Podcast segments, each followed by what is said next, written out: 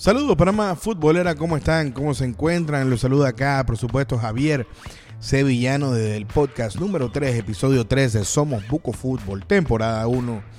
Emocionado, la verdad, porque hay muchos temas en la palestra. Tenemos información de selección nacional, masculina, femenina, también de legionarios, de movimientos que se están dando, que se pueden dar. Y por supuesto hay que hablar de la Liga Panameña de Fútbol, que hoy pareciera que es el tema. ¿ah? Es el tema en lo que es la palestra futbolera de Panamá. La gente habla de la liga por los golazos que se dieron, por los fichajes. Hubo mucho fútbol de estufa, había mucha información para compartir, para debatir, para dialogar en la pretemporada y la gente la verdad es que se emocionó y fue como quien dice por ahí un hype. La gente estaba metida en el cuento y en la primera fecha lo demostraron. Varios eh, estadios, con tres estadios de los cinco donde hubo partido, arriba de mil fanáticos por partido. Eh, entonces muy, pero muy bueno. Eh, al final quedaron, eh, creo que la taquilla, por ahí la publica la LPF, estuvo arriba de los cuatro mil y tantos de fanáticos en la fecha 1, lo cual es importante. Pero llama la atención que hubieron tres estadios con arriba de mil personas. Y eso es muy positivo. Pero empezamos con la información hablando de Panamá masculina. Ya llegó Américo Gallego. Finalmente terminaron sus largas vacaciones. No sabemos dónde estaba ni dónde estuvo. Lo importante es que llegó, mejor tarde que nunca, por ahí dicen, a empezar a trabajar. Ya hace poco, el 27 de enero, arrancaron entonces los microciclos con jugadores interesantes. Microciclos, obviamente, del plano local. Jugadores interesantes: José Guerra, Yamal Rodríguez, Francisco Narbón, Jesús Chuito González, Alfredo Stephens. Por ahí jugadores interesantes, importantes, para entonces que el técnico empiece a ver cuál es el material que tiene en este 20 para afrontar lo que se viene. Ahora lo que se viene son amistosos. Amistosos contra Nicaragua y Guatemala que ya están firmados y oficializados. Entonces es bueno empezar estos microciclos, es bueno que se empiece el trabajo. Los jugadores estarán con la selección unos días y luego pasarán a sus clubes antes de que se venga la fecha 2 de la LPF, que está de nuevo candela. Pero eso es en cuanto a lo que es selección nacional. Eh, selección femenina también hay que hablar de repente no tan positiva, bastante negativo, eh, diríamos. El tema y lo importante es que se pierde, se pierde en el debut preolímpico de CONCACAF 2020 en Estados Unidos ante Costa Rica y por goleada por 6 a 1. Un 6 a 1 la verdad es que nefasto, vergonzoso, de lo que ya no estábamos acostumbrados a ver nuestras chicas. A menos que fueran contra una potencia del área, una potencia mundial. Costa Rica, cierto, cierto, nos lleva mucho, mucha ventaja. Pero de repente las cosas no estaban para un 6, para un 6 a 1. Vergonzoso, la verdad, pero hay. La derrota dice que es huérfana, pero esta derrota yo le voy a poner muchos padres porque la verdad es que no es que es dar culpables. Y por ahí tuiteaba el presidente de la Federación Panameña de Fútbol, Manuel Arias, que esta federación sí apoya el fútbol femenino como nunca. Y eso no se le critica, pero sí la toma de decisiones. La toma de decisiones que ahora, a ver, después de lo ocurrido es fácil verlo, o fácil decirlo. Pero esto, de, por lo menos de esta vitrina de Somos Buco Fútbol, se viene diciendo bastante. El primer error fue cortar a, Víctor Suárez. El primer error. Eh, ¿Por qué cortas un proceso exitoso? Después traes a Raiza Gutiérrez y traes jugadoras diferentes. Se corta entonces ahí la química que había de grupo. Y bueno, las cosas se empiezan a dar, pero entonces cortas a Raiza también y traes a Kenneth Ceremeta. Y ojo que entre Kenneth y Raiza, la verdad es que en este servidor y mi opinión eh, personal es que obviamente Kenneth Ceremeta era el más eh, apto para dirigir la selección y yo aplaudí su llegada. Sin embargo, su llegada también llega con poco tiempo. Llega a meses de que se acabe el año 2019, cuando en enero ya tenía entonces eh, encima este preolímpico de CONCACAF ante potencias, ante selecciones difíciles. Y era muy poco tiempo entonces para eh, plasmar la idea y que el equipo fuera competitivo. ¿Qué pasa? Que tampoco se deslindan los cuerpos técnicos. Raiza y su equipo siguen manteniendo trabajo con Kenneth Ceremeta y los suyos. Y hay conflictos, obviamente. Hay conflictos. No se debió fusionar los dos cuerpos técnicos, para nada. Que llegara Kenneth y que hiciera su trabajo con su gente. Y bueno, Raiza a otros temas por el momento, o, la que hubiera sido. Pero son cosas que, que irrumpieron en el proceso de manera negativa. Muchas cosas también a nivel de, de las jugadoras, porque tampoco eh, podemos culpar solamente a los administrativos, a las decisiones federadas. También las jugadoras son las que estaban en la cancha. ¿ah? Son las que estaban en la cancha. Y también muchas de ellas tuvieron inasistencias durante la, la preparación para este torneo. Por razones extrafutbolísticas que uno no le encuentra razón o motivo.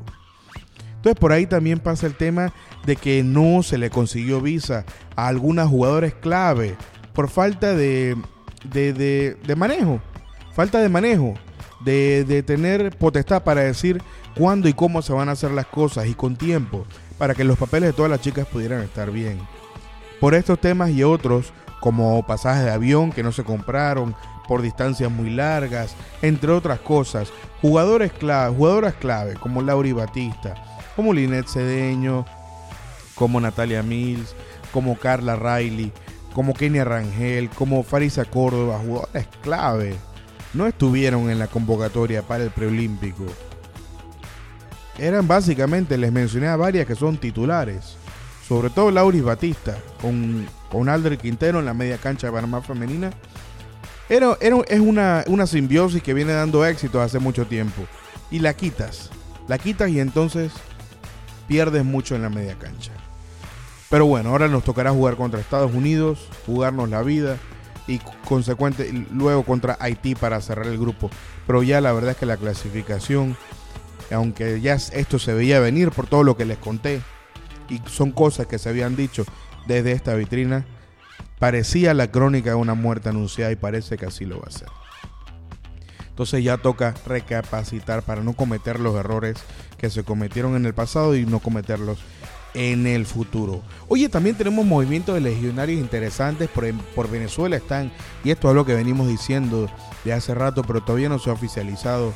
Está Ángel Sánchez, está Valentín Pimentel, está Edson Sams, que están esperando ser oficializados con el Deportivo Lara.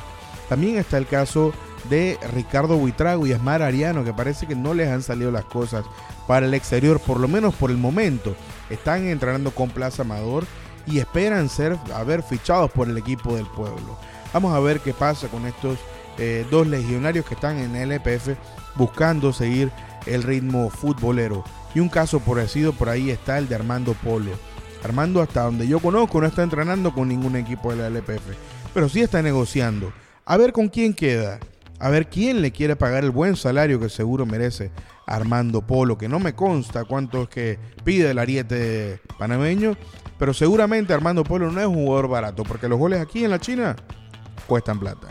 También está Yair Jaén, ya Yair Jaén está con el San Diego Loyal de la USL, ya está entrenando con el equipo de Landon Donovan y eso, eso es muy positivo. También han empezado pretemporada Aníbal Godoy con Nashville SC y Román Torres con el Miami eh, Inter de Miami, el nuevo Inter Miami, sí, de David Beckham. Ambas, tanto el Nashville como eh, el Inter de Miami son franquicias nuevas, son franquicias de expansión en la MLS. Al igual es que el San Diego Loyal también es una franquicia de expansión, pero en la USL. Ya vimos que en cuanto a legionarios también hay una nota importante. Debutó, debutó Orlando Cuti Mosquera en Turquía con el Boluspor y se mandó un partidazo el fin de semana pasado, donde salvó la vida del equipo prácticamente, porque atajó lo que le dio la gana. El partido terminó 2 a 2 y Cuti salvó por lo menos 5 goles claros. Pudo haber sido una goleada en contra del Boluspor. Oye, y en otras noticias importantes también, eh, hace poco Alberto Negrito Quintero y el Universitario avanzaron a lo que es la fase 2 de la Libertadores, tras ganar en la vuelta 1 por 0 al Carabobo venezolano y 2 a 1 en el global. Avanzando así, jugarán la próxima semana fase 2 de Libertadores contra Cerro Porteño de Uruguay. También ya vimos los debuts de Cecilio Waterman y de Harold Cummings. El primero con la Universidad de Concepción y el segundo con la Unión Española. Esto es en la primera división chilena. ambos vieron los 90 minutos y fueron titulares, obviamente, en sus respectivos equipos. Esto de repente es lo más eh, importante en cuanto a legionarios. perdón, también mencionar al Toro Blackburn, por supuesto, que ya hizo gol en Bolivia en su primer partido con el de Strongest. Le tomó tres minutos al Toro hacer un golcito, ah, tremendo Toro, qué bárbaro. Llega a Bolivia, nuevo su retorno tras un semestre en Tailandia y ya empieza con la cuota goleadora como es acostumbrado o como tiene acostumbrado a la fanaticada del Tigre en Bolivia. Eh, señores, hay que hablar por supuesto de la LPF también. Mucho, pero mucho que digerir de la LPF. Empezó la entrada. Tauro Árabe, Árabe Tauro, duelo de copas en el Rommel Fernández este pasado fin de semana. Fueron arriba de 1.200, 1.300 personas, seguramente estaba por ahí el número, perdón, lo publicó ya la LPF, por ahí está la cifra, correcto. Y, la verdad es que la gente estaba metida en, metida en cuento. Empezó el Árabe Unido y empezó, aunque yo lo decía, ojo, Árabe Unido lo dije en pretemporada, viene bien, se conocen, son jugadores que no están pintados en la pared tampoco y empezó dominando el árabe y empezó teniendo buena posesión. Se aprovechó también de que a Tauro le costó carburar. Pero Tauro hizo sus cambios en el segundo tiempo. No antes del golazo de Andy Peñalba, por supuesto, que va a estar, seguramente debe participar para el gol estrella, aunque ya hay varios candidatos a gol estrella y estamos apenas en la primera fecha. Pero el golazo de Peñalba para Ara Unido, que pone el 1 a 0 parcial, fue impresionante. Luego entra el príncipe, el mago, como le quieran llamar, Ismael Díaz entra a la cancha entre lágrimas después de 586 días sin ver un partido profesional. Ismael no jugaba, señores, desde Bélgica en Rusia 2018. En junio del 2018. Mucho tiempo pasó para que Ismael cuando a veces estaba cerca durante todo este tiempo y luego se lesionaba y tenía que echar 3, 4 meses para atrás, para que entonces llegara y debutara nuevamente en el 2020 en la LPF, en el fútbol profesional de nuevo.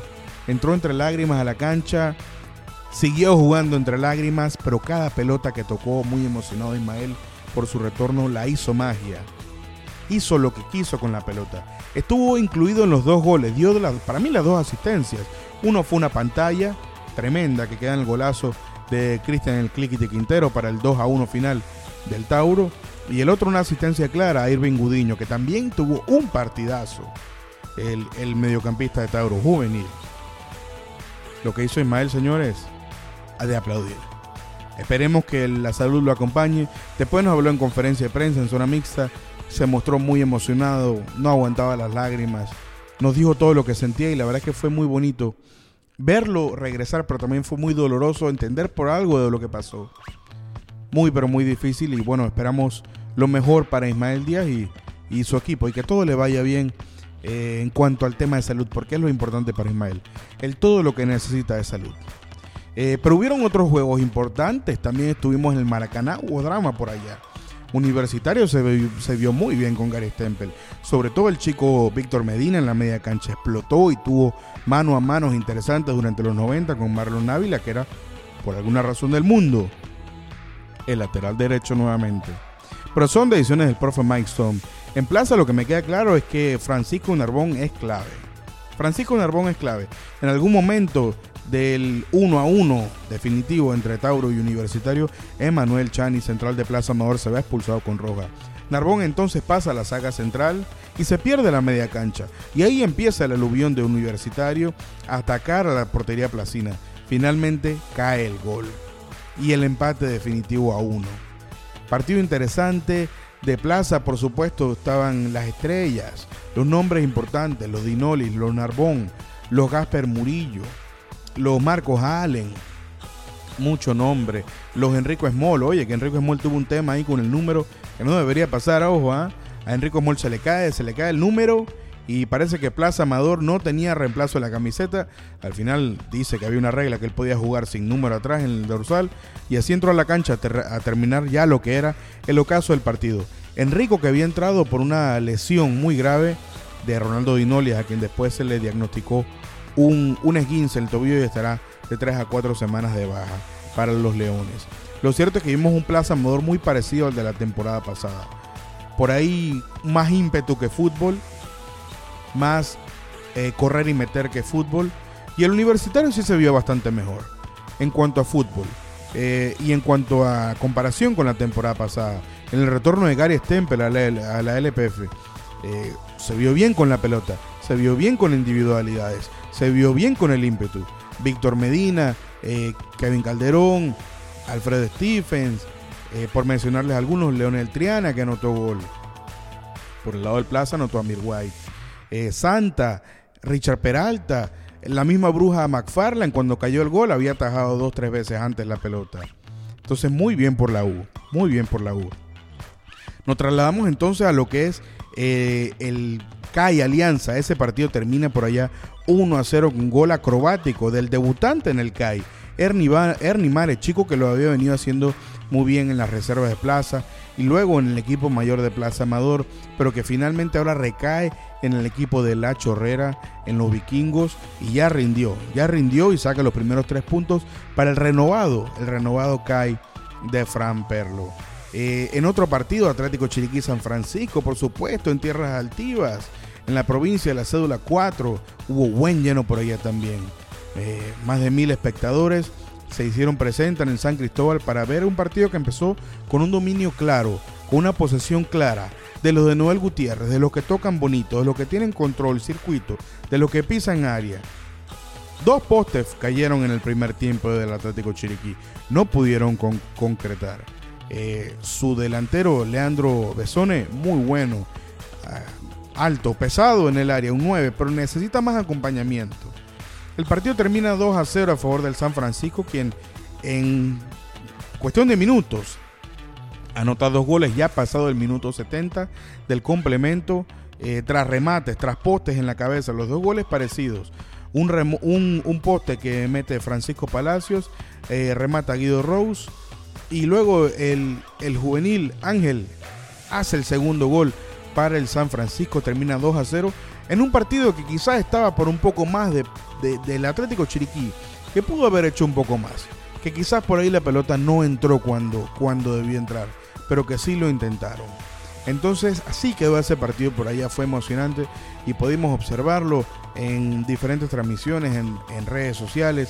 También se vio en Bocas TV en la provincia por allá, se transmitió por allá en esas áreas y es importante que el fútbol esto llegue por allá. Nos trasladamos entonces también al Sporting Costa del Este. Un golazo, un golazo de Richard Rodríguez. Qué bárbaro, Richard. No sé cuántos metros habían de distancia en ese tiro libre eh, que colaboró en el 2 a 0 del Sporting sobre Costa del Este. Un Costa del Este que ya tiene director nuevo, el señor Julio Infante, que venía de dirigir a su FC, pero que ese día no estuvo en el banquillo. Un Costa del Este con muchas bajas por lesión, otras por jugadores que se fueron al extranjero. Y que otros eh, como Yanine, como Amer Ramírez, no han llegado al día, tanto en lo físico como en lo deportivo, para poder ser o estar disponibles para Costa del Este. Entonces, muchas cosas, y sabemos lo que pasó con Juan Vita, muchas cosas negativas en la pretemporada del Costa del Este, y pues como habíamos dicho con la selección de Panamá femenina, esto parecía que era la crónica de una muerte anunciada y el resultado no era sorpresa, la verdad. El Sporting muy bien reforzado, también con otro gol del debutante, nuevamente en Sporting eh, en el 2020, Alexis Corpas, gana entonces 2 a 0 la academia que también eh, llenó su sección, la, la fanática roja y negra. Llenó su sección y estuvo prendida durante los 90. Buen partido entonces del Sporting que, ojo, el Sporting no ha cerrado su plantilla y puede que se sume a otro importante volante de contención en la media cancha. Sabemos que tiene bastante por todos lados. Meche en la defensa, Félix Góndola en la defensa, tienen en la media cancha a Alexis Corpas, a Panchito Betancourt, tienen a jugadores adelante como Ricky Clark, como Ernesto Sinclair, muchos jugadores buenos, Joel Suira, Barahona, los jóvenes también, mucho, pero mucho eh, que aportar eh, lo, de, lo del Sporting San Miguelito. Y, por supuesto que fue una fecha llena de goles, eh, puros golazos. La verdad, ya para mí el mejor de la fecha fue quizás el de, el de Richard Rodríguez, por supuesto, pero tampoco se queda atrás el de, el de Gudiño, el de Gudiño no se queda atrás para nada. Eh, Calle Alianza gana Calle. Sporting contra Costa del Este gana Sporting 2 a 0. Tauro le da en remontada, le gana Lara Unido. Atlético Chiriquí le gana al San Francisco. Universitario y Plaza Amador empatan. Así se dio la fecha 1 de la LPF. Golazo, gente. Se viene la fecha 2 este fin de semana y ya me pican los pies por estar en las canchas. Nos vemos en la cancha, gente. Saludos.